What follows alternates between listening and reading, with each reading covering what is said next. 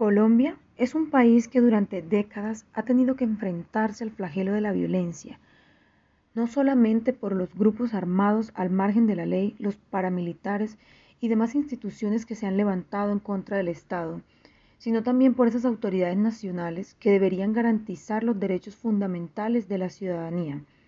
Durante los últimos años hemos tenido que ver masacres, disturbios y situaciones infortunadas en las que se han visto flagelados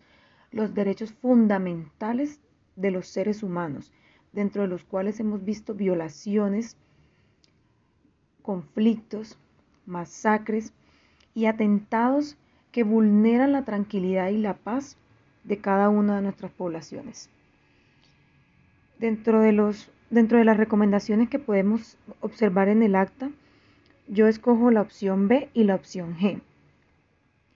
porque me parece que el Estado debería redoblar los esfuerzos para establecer una, una, presencia integral mucho más fuerte, que genere eficiencia, que genere eficacia,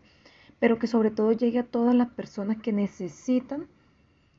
que defiendan sus derechos, que no solo las ciudades principales de nuestro país se vean beneficiadas de las autoridades nacionales, sino también todos esos lugares recónditos que tiene nuestra población, a donde no llegan las fuerzas, eh, las fuerzas armadas de nuestro país,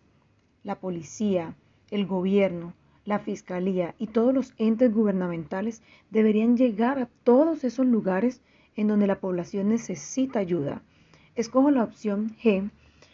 que llama a las instituciones del Estado a responder a las manifestaciones pacíficas a que no ignoren a la población, a que se den cuenta que hay un beneficio, un derecho y que hay una inconformidad por parte de la, de la población colombiana.